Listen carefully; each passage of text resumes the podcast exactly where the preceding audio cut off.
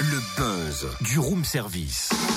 Le buzz du room service. Coup de projecteur sur un talent, un événement, une personnalité de Bourgogne-Franche-Comté. Cynthia, je peux te poser une question.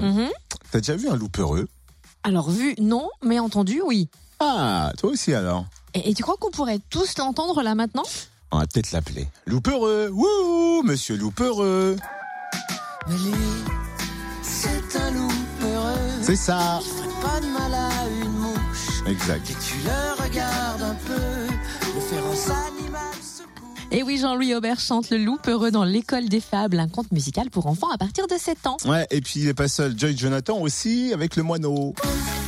Voilà que le piaf décide de tout changer. Pam, Ses pam, pam, pam, habitudes, pam, son staff, pam. son curriculum vitae pouf. L'école des fables, c'est un livre CD de fables mis en musique avec de nombreux artistes, sorti en septembre dernier sous la houlette du guitariste et compositeur Thomas Semence. Compagnon de route de Jean-Louis Aubert depuis plus de 15 ans, il a aussi travaillé avec Raphaël Etienne Dao Rose et il est en tournée avec l'école des fables. Il fera étape à Chalon, salle Marcel Samba, samedi à 15h. Un concert dans le cadre du troisième salon du livre jeunesse à Chalon et au profit de l'ARCEP pour la recherche contre la sclérose en plaques. Avant que la cloche sonne, découvrons l'histoire de l'école des fables avec Thomas Semence. Bonjour. Bonjour, Fréquence Plus. Comment est née l'école des fables Cette école est née de la rencontre entre euh, Valentin Marceau, Christian Vier et moi-même euh, autour du- d'un projet pour enfants dont Christian a- avait commencé l'écriture.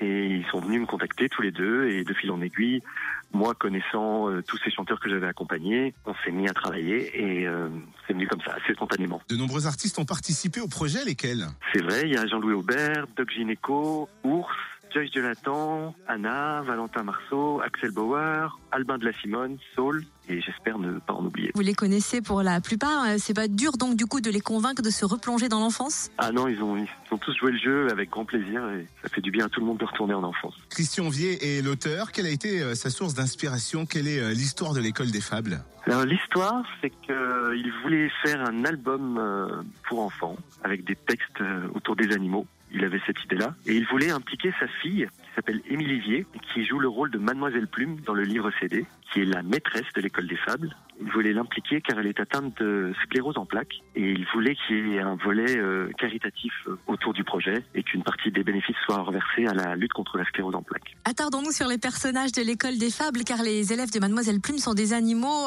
hors du commun. Est-ce que vous pouvez nous les présenter Oui, alors ce sont des animaux un petit peu farfelus, un petit peu marrants, qui ont qui ont des comportements euh, bizarres auxquels on ne s'attend pas. Et voilà, chaque, euh, chaque chanson raconte l'histoire d'un animal, et c'est drôle, et, et il faut absolument venir. À quoi s'attendre sur scène, côté décor Et puis qui sont les invités Parce que sur l'affiche, c'est écrit Thomas Semence et ses invités. Oui, ça dépend. À chaque concert, ce sont des invités différents, des invités qui ont chanté sur le disque la plupart du temps, mais pas forcément. Donc euh, à l'heure actuelle, je connais quelques noms, mais pas la totalité. Donc je peux pas vous dire encore. Mais ce qui est sûr, c'est qu'il y aura des chanteurs qui ont participé au, au livre CD qui seront là sur scène à mes côtés pour chanter les chansons de ce livre disque L'école des fables. Je pense qu'on va tous se battre pour être au premier rang dans cette école des fables. Est-ce que vous avez d'autres projets à côté de cette école des fables ou peut-être dans la continuité d'ailleurs On- On est en train d'écrire euh, le volume 2. On écrit des nouvelles chansons avec de nouveaux animaux et de nouveaux chanteurs évidemment. Question room service, imaginez que vous appelez à la réception. Que commandez-vous pour le petit-déj Alors moi, je voudrais des œufs,